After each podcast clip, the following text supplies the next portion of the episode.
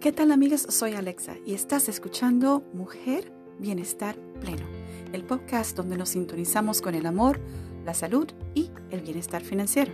De antemano te doy las gracias por darme la oportunidad de acompañarme hoy día. Mi intención es compartir contigo ideas, vivencias y guías para que puedas disfrutar de una vida productiva y balanceada. Así que, empecemos.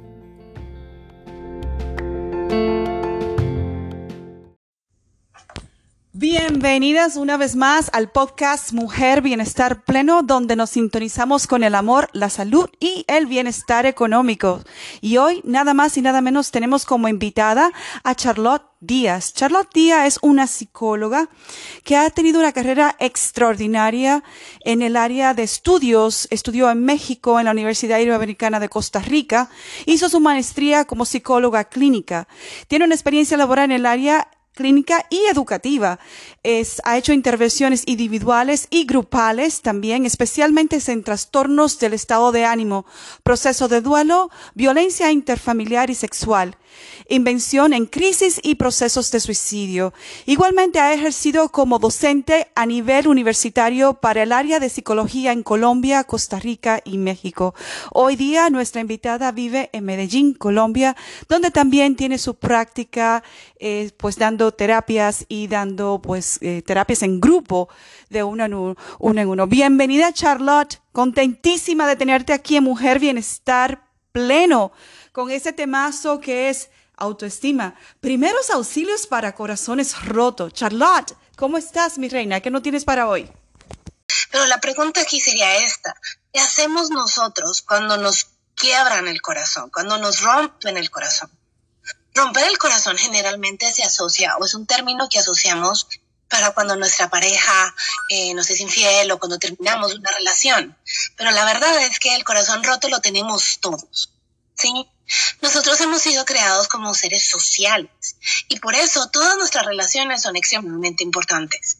Puede ser que no tengas una pareja o un novio, pero tienes una mejor amiga o tienes a tus padres que también te pueden haber lastimado el corazón, etcétera, etcétera, etcétera.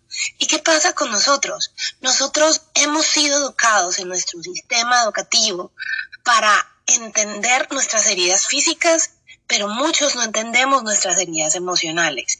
Y esto es muy importante entenderlo, porque nuestras heridas emocionales literalmente son lo que afecta a nuestra autoestima, de forma básica y de forma primaria.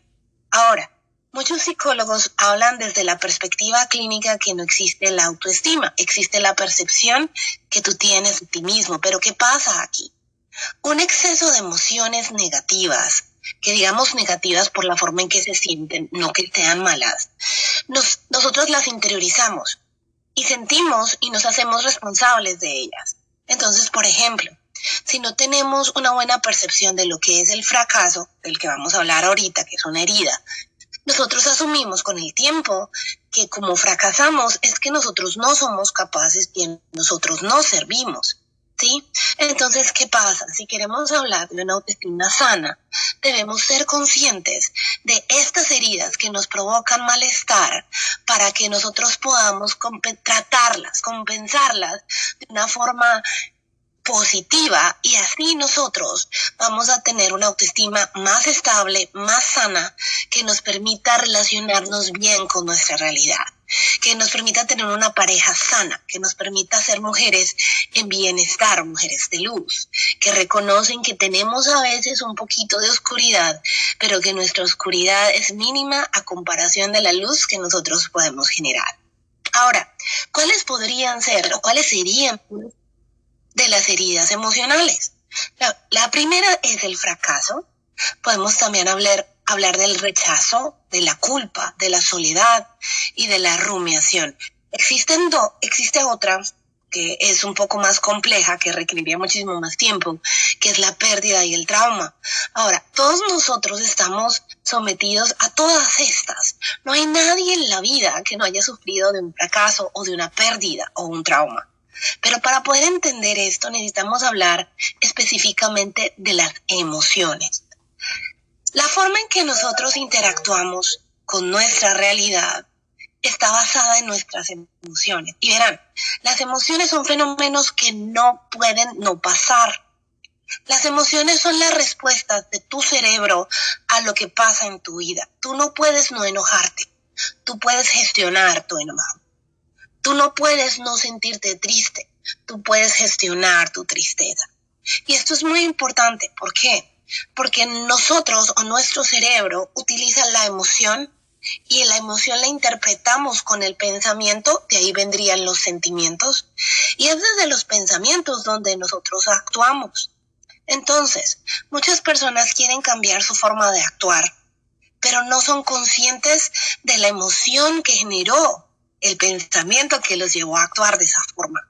Por eso es importante que nosotros entendamos nuestras emociones. Y me gustaría hablarles de las emociones desde una perspectiva adaptativa, como anteriormente mencioné en, en el otro podcast, en el otro, en la otra sala que tuve la oportunidad de participar con ustedes.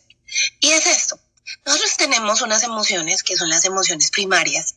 Eh, el viernes hablaban acerca de la película Intensamente, creo que Verónica la mencionó, y esa película es mi película favorita. Yo amo esa película con desesperación, es espectacular, me parece que presenta las emociones de una forma muy bonita. Y no sé, Verónica, si te diste cuenta, que en la película de Intensamente la villana es la alegría. Pero regresando al al, punto, podemos hablar de las emociones primarias, que son emociones que todos los seres humanos experimentamos.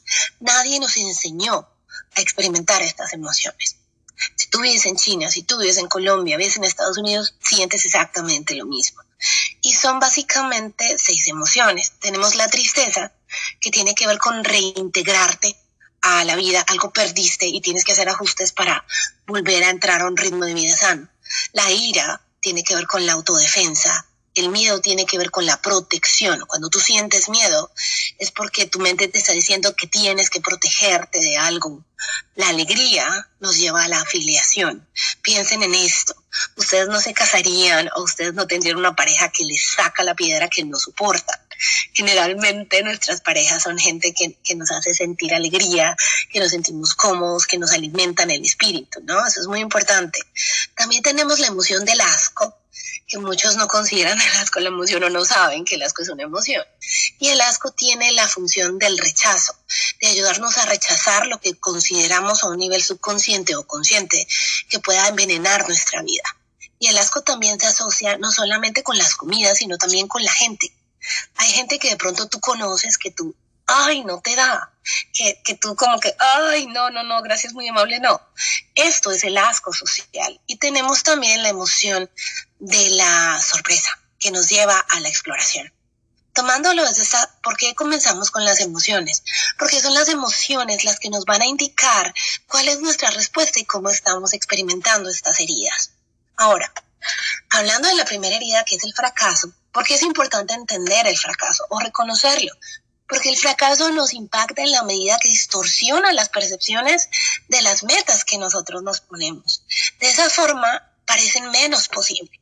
Tú puedes ser la persona más inteligente y más persistente del mundo, pero si en tu vida has experimentado el fracaso de forma repetida y no se te ha enseñado que el fracaso puede ser una oportunidad de crecimiento, de aprendizaje, tú vas a interiorizar que eres una persona incapaz. Tenemos a gente que tiene excelentes ideas, gente que tiene excelentes propuestas, pero no las lleva a cabo por el miedo. Aquí aparece el autosaboteo como una forma de lidiar con el fracaso, ¿no? Nosotros podríamos decir que si bien el fracaso es algo que nosotros vivimos, podemos vivir incluso todos los días, ¿cierto? Podríamos compararlo con un resfriado que se puede volver una neumonía. Si yo tengo un fracaso en mi día, y yo contextualizo el fracaso como lo que es, como una experiencia vital, que, del cual yo puedo tomar algo. Ojalá no me hubiera pasado, pero ya que me pasó, ¿qué puedo aprender yo de esta situación? ¿Qué puedo hacer mejor la próxima vez? ¿Cómo puedo yo crecer? El fracaso se vuelve un motivador. En vez de volverse un, un veneno para mi autoestima, se vuelve un refuerzo porque yo puedo hacer las cosas mejor, ¿no? Después tendríamos la que sería la rumiación y yo sé que muchos se sentirán identificados con esta. ¿Por qué? La rumiación es cuando tú reflexionas en experiencias dolorosas pero te autocriticas. ¿Cómo se me ocurrió hacer esto? Es que cómo es posible, yo como dije eso, yo hubiera hecho otra cosa, otra vez yo estoy con las mismas. ¿Y qué pasa con la rumiación? Tú puedes estar en la playa pasándola delicioso, así en el plan super paz y super bienestar, y de pronto se te viene a la cabeza esa discusión que tuviste con tu pareja, con tu compañero de trabajo, con tu hijo, y te pones a pensar en todo lo que hiciste mal y en todo lo que tú no has mejorado y cómo es posible que tú hagas esas cosas. La rumiación, para que sepamos, es muy común de aspectos relacionados con la ansiedad. ¿Sí? Esto es importantísimo. ¿Y qué pasa? Nosotros tenemos la rumiación, que es cuando nos ponemos a pensar en estas experiencias dolorosas, pero involucramos eh, perspectivas de fantasía. ¿A qué me refiero? No, yo soy la víctima, mi pareja no me entiende, yo, yo soy malísima porque no, me, porque no me pasa, o no voy a perder mi trabajo, voy a terminar viviendo debajo de un puente, que puede sonar chistoso, pero un miedo de, de quedarse en la calle es un miedo muy común en todos nosotros. O incluso, no, es que como yo le peleé a mi pareja me va a dejar y voy a quedar sola y nadie me va a querer, o voy a quedar solo y nadie me va a querer. Es importante entender que la rumiación es la parte negativa. Nosotros, ¿cómo podemos contrarrestar la rumiación? Con lo que se llama la autorreflexión adaptativa. ¿Qué significa esto? Sí, si se te viene a la cabeza el evento, evalúalo no de forma crítica, sino desde la autocompasión, entendiendo que eres una persona que no es perfecta, que comete errores, pero que tú puedes aprender y mejorar. ¿Y qué pasa cuando nosotros evaluamos estos eventos dolorosos que se vienen a tu cabeza de la noche a la mañana o que acabas de tener la pelea y lo estás pensando ahorita? Si nosotros lo vemos como dos personas, yo y la otra persona, imperfectas, porque somos humanos, que intentamos hacer las cosas bien, pero que no salió mal en este conflicto, ¿qué podemos hacer? Cuando lo pensamos de, bueno, ¿cómo hubiera podido hacerlo mejor? ¿Qué puedo hacer la próxima vez? ¿Esto cómo me puede ayudar a crecer? ¿Cómo puede ayudar a mi relación? Nos vamos a dar cuenta de lo siguiente que si hacemos una autorreflexión adaptativa, no solo nuestra autoestima se va a fortalecer, porque vamos a reconocer el espacio de crecimiento, sino que también el estrés que sentimos va a disminuir nos vamos a dar cuenta que a medida que reflexionamos adaptativamente, los eventos dolorosos ya no van a ser tan dolorosos. Va a llegar un momento en tu vida donde puedas pensar en el evento y sentir el dolor. Y también te va a ayudar a tener más claras qué acciones puedes tomar en tu futuro o en relación a esta situación que pasó. De pronto peleaste con tu pareja, y al analizar esa pelea de una forma adaptativa, bueno, ¿sabes qué? De pronto es que yo no lo entendí o de pronto es que él no me entendió. ¿Cómo podemos mejorar esta comunicación para que nuestra relación sea mejor? Y curiosamente esto nos ayuda a seguir adelante. Una de las cosas que a mí me parece increíble en, aspectos de la rumiación y la autorreflexión adaptativa es la infidelidad. Yo, por ejemplo, valoro mucho la fidelidad. Yo la valoro, pues yo no considero, para mí no es una opción la infidelidad, para mí como persona, pero entiendo que muchas personas por circunstancias diferentes no son. Pero ¿qué ha pasado con estas parejas, por ejemplo, que conozco, que la pareja les es infiel? Tienen dos acercamientos, o la infidelidad termina con la relación pero hay parejas cuando se realiza esta autorreflexión adaptativa entre los dos, donde el hecho de que uno haya sido infiel genera una transformación en la relación que incluso la hace más sana. Pero no porque la infidelidad sea buena, no se vayan a ser infieles después de salir de aquí, sino porque porque practican esta autorreflexión maladaptativa en pareja y crecen y mejoran, ¿sí? Esto es súper importante. Y otra cosa importante de la autorreflexión para que contrarrestemos la rumiación es que si tú adaptas esta autorreflexión adaptativa a tu vida, no solo tu autoestima se va a mantener saludable, sino que tus riesgos de hipertensión, de ataque al corazón, incluso de aumento en tus triglicéridos van a disminuir. Porque cuando nosotros nos herimos a nosotros mismos, nos autocriticamos de forma dura, rígida, aumenta nuestro estrés, aumenta nuestros niveles de cortisol y el cortisol retiene grasa. Así que esto es súper importante. Ahora, me gustaría también mencionarles otra herida, y es la herida de la culpa.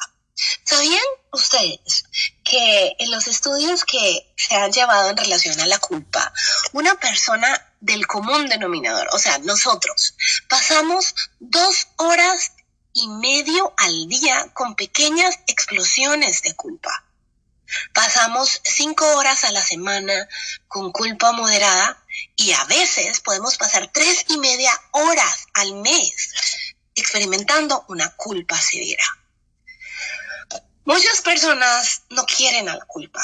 Y si les soy sincera, hasta hace mucho tiempo, hasta hace varios años yo tampoco. Pero luego comencé a entender la bondad que hay en la culpa. Todos nosotros hemos sido diseñados como seres sociales, como ya lo comenté. ¿Y qué pasa? No todo el mundo piensa o siente lo que yo siento. Es muy importante que yo me relacione con otros. Y la culpa está en tu vida como una alarma, la culpa sana, porque hay culpa sana. ¿Sí? Cuando tú estás en una relación y sientes culpa, es tu culpa diciéndote, ¿sabes qué? Le hiciste daño o le vas a hacer daño con esto a alguien. Ten cuidado. ¿Qué pasa? Si nosotros somos conscientes de esa culpa sana, nosotros reflexionamos y no hacemos lo que tenemos que hacer, lo que íbamos a hacer. O si le hicimos daño a alguien, lo reconocemos, podemos pedir perdón y sanar nuestra relación. El problema es cuando nosotros no reconocemos la culpa, no la resolvemos, comenzamos a acumularla. Somos, yo le explico esto a mis pacientes como si fuéramos personas con estreñimiento que no quieren ir al baño. Y luego nos preguntamos por qué nos sentimos mal. Todas las emociones, y por ejemplo una emoción como la culpa, tienen que ser reconocidas para poder ser digerida y para poder ser soltadas. Cuando nosotros no hacemos esto, ¿no? no le damos ese espacio a la culpa para poder entenderla, solemos experimentar, disculpen un momento, solemos experimentar algo que se llama el efecto Dobby. No sé cuántos de ustedes hayan visto la película de Harry Potter. En Harry Potter existía un gnomo eh, hogareño que se llamaba Dobby. Y cada vez que sus sueños se enojaban con Dobby, Dobby se pegaba, se quemaba, se agredía porque Dobby era malo. Y también nos pasa eso a nosotros. Cuando nosotros sentimos culpa por algo, solemos autocastigarnos, herirnos a nosotros mismos por haber sido incapaces de lograr lo que nosotros creímos que era lo que debíamos hacer. De pronto, una mujer que no ha podido tener una relación de pareja o no ha podido casarse y es su deseo, comienza a criticarse porque hay algo malo conmigo, por eso la gente no me quiere. De pronto, yo como mamá, al no tener la paciencia suficiente o de pronto no saber cómo manejar a mis niños chiquitos, siento que soy la peor mamá del mundo. O siento yo como, como esposo que no soy tan buen esposo porque no puedo entender a mi pareja y yo soy lo peor, soy un egoísta, soy mal. ¿Sí? ¿Qué pasa? Este autocastigo, esa tendencia al autocastigo que desarrollamos cuando nosotros no digerimos esa culpa, nos lleva a envenenar nuestro sistema.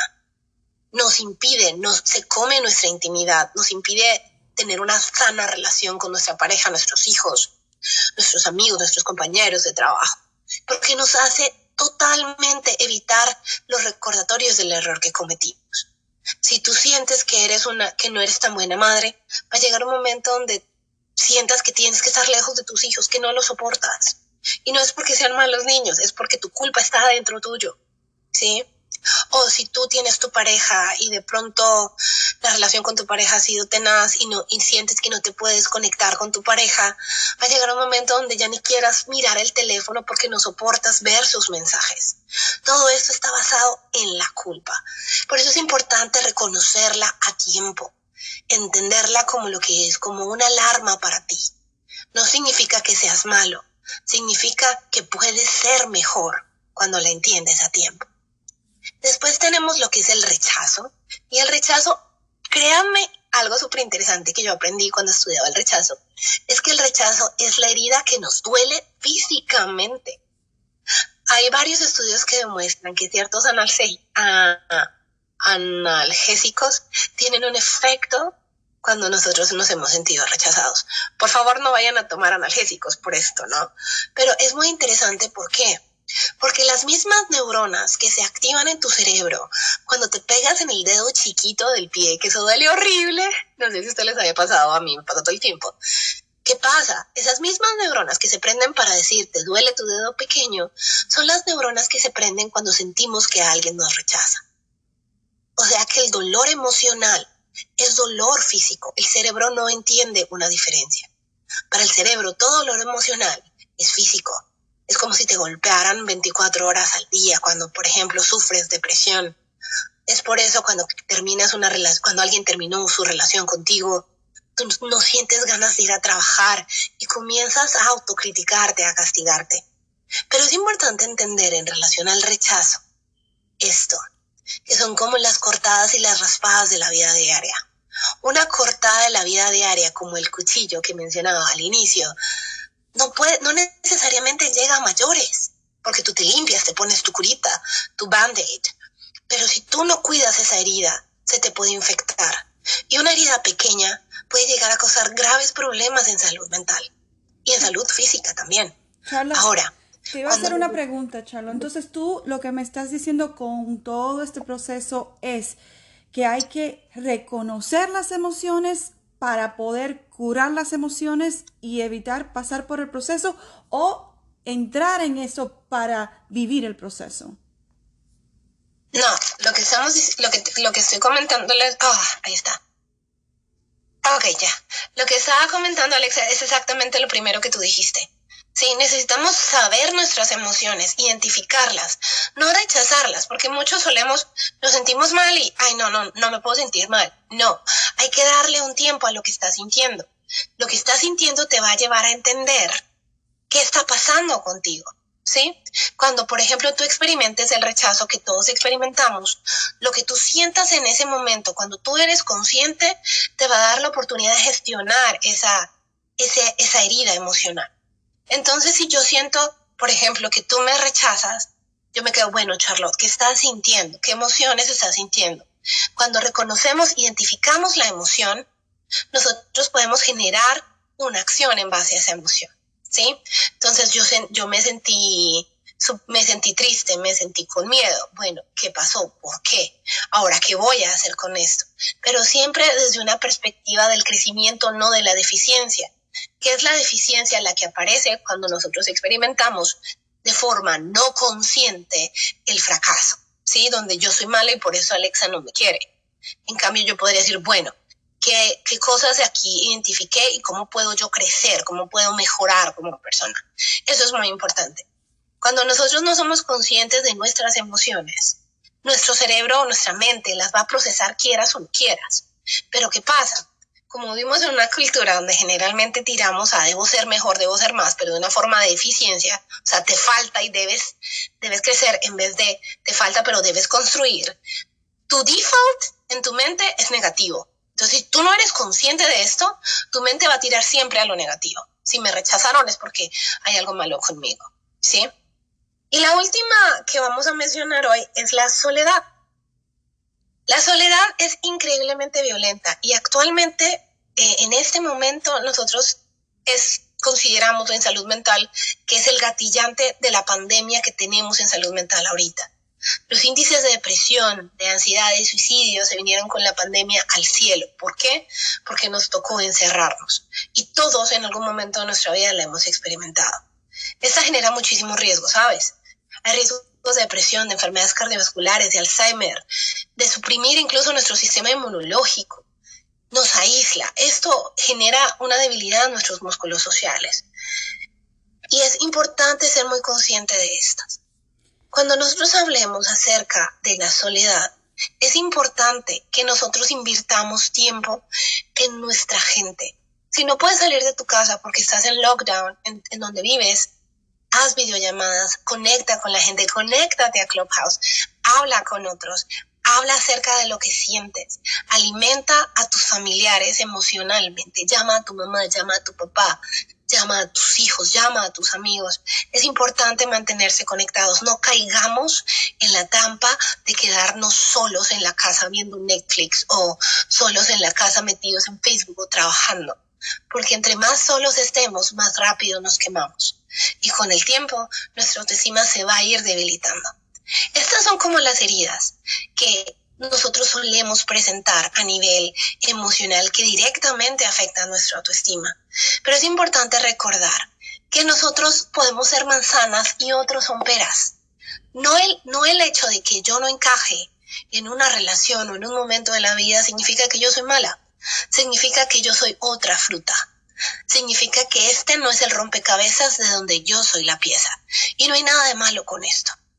El fracaso es una oportunidad de aprendizaje también si yo lo decido. Una cosa que me gustaría recomendarles, que es muy buena para la autoestima y yo he visto que ha funcionado muy bien para mis pacientes, es que en un momento de tranquilidad ustedes se sienten en, su, en donde se sientan cómodos y agarren una hoja y pongan cinco características específicas que los hacen valiosos. No vayan a poner soy buena gente. Ser buena gente es como decir, eh, tira el agua moja, ¿no? Sean específicos. Soy empático, soy, soy compasiva, etcétera, etcétera. Cinco características. Y después van a hacer un párrafo que argumente por qué esa característica las hace sentir, porque es buena, porque las hace sentir valiosa o valioso. Y guarden ese papel en su cartera. Y cada vez que se sientan bajoneados, que se sientan mal, léanlo. Muy bien, muy bien, Alexa. Gracias. Vamos contigo. Charlotte, una preguntita eh, para, para todos nosotros. ¿Qué otras herramientas, aparte de la herramienta que tú acabas de decir para gestionar estas emociones, podríamos nosotros usar?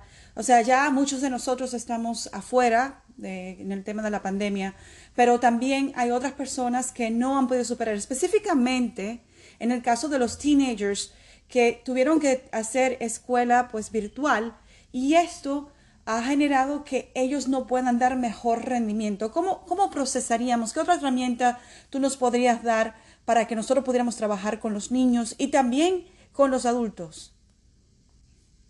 Bueno, específicamente en el aspecto de los niños es importante entender que la socialización para ellos es vital y la pandemia lo que nos hizo fue que nos alteró eso, ¿sí? Ahora, como padres, por ejemplo, una prioridad es ayudarle a tus hijos o generar espacios donde ellos puedan socializar con sus amigos. ¿Sí? Ejemplo, vamos a hacer una fiesta virtual donde todas se conectan y donde ven una película donde tú puedes compartirles pantalla y que todas vean la película, que puedan hablar o que puedan tener, eh, cuando hablamos de adolescentes, ¿no? Pijama parties, pero todas conectadas de Zoom. Buscar alternativas donde ellas puedan o ellos puedan conectar es muy importante, pero con supervisión de los padres, definitivamente, ¿no? Porque si no, los muchachos van para todos lados. En relación a los sentimientos de soledad, a los sentimientos de tristeza, de aislamiento, lo que protege a los adolescentes, Alexa, es la relación con los padres. Abrir espacios como padres donde tú le permitas a tu hijo que se sienta en confianza de hablarte de lo que siente y tú ayudarle a poner en contexto esto es increíblemente importante. Yo diría que los protectores de los hijos son los padres en aspectos de salud mental. Validar al hijo. ¿Qué me ha pasado con algunos adolescentes? Es que él tiene todo, yo no entiendo por qué se siente así, yo no siento por qué está irritable. ¿Qué pasa? El padre o la madre no entiende que en este momento su hijo está experimentando también por una situación muy compleja. Y es muy triste ver que los índices de suicidio adolescente han aumentado mucho. ¿Qué podemos hacer con ellos? Hay varias técnicas. Por ejemplo, la que les acabo de dar, eh, la lista, ¿cierto?, de autoafirmación. Hay algo que es importante evitar y son las afirmaciones positivas con ellos. Porque muchas veces, eh, no, papito o mamita, mira, tú eres muy bueno, tú eres muy lindo. Ojo con eso, cuando nosotros estamos en una espiral de rechazo o cuando nuestra autoestima se siente mal y la gente nos dice, no, tú eres muy bonito, tú eres muy linda, tú puedes, tú eres muy inteligente, generalmente la persona va a entender lo contrario.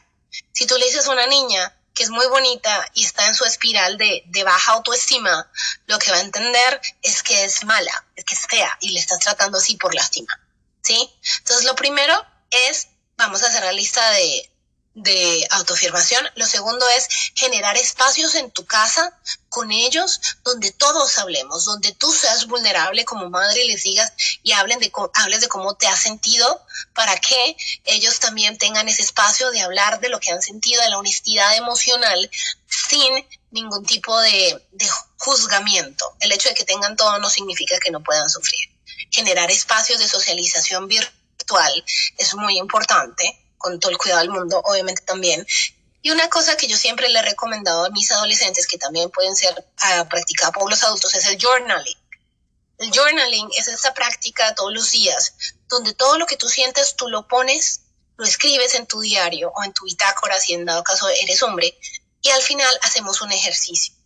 Tú escribes. Cuando tú escribes, no importa lo bonito de la letra, no importa la edición. La idea es que tú agarres el lapicero y lo sueltes solo cuando terminaste de escribir. Entonces, ¿qué vas a hacer? Escribes tu día, cómo te has sentido, eres total y absolutamente sincero. Ese diario nadie lo va a ver. Cierras la hoja cuando sientas que ya tienes que terminar de escribir. Y al día siguiente, a la hora que te vas a sentar a escribir, vas a leer otra vez lo que escribiste el día anterior. ¿Y qué ejercicio vas a hacer? Este se llama el ejercicio del observador compasivo. Vas a hacerte esta pregunta. Bueno, si yo fuera, si este, si lo que me está diciendo esto que yo le fuera mi mejor amigo, o fuera mi hija, o fuera mi esposo, ¿yo qué le diría? ¿Cómo yo lo apoyaría? ¿Cómo yo le mostraría compasión? ¿Por qué? porque a veces es muy difícil para nosotros ser compasivos con nosotros mismos. Y en este momento, la práctica sana de la, de la compasión, de la vulnerabilidad y del apoyo social es lo que incluso nos puede salvar la vida. Gracias, Charlotte. De verdad que te agradezco mucho estos, uh, pues estos ejercicios que nos has dado hoy día. Te agradezco tu participación aquí en Mujer Bienestar Pleno y te veré en el próximo capítulo. Gracias por estar y gracias por tu participación. Charlotte. Muchísimas gracias por la invitación. Perfecto, ahí nos vemos.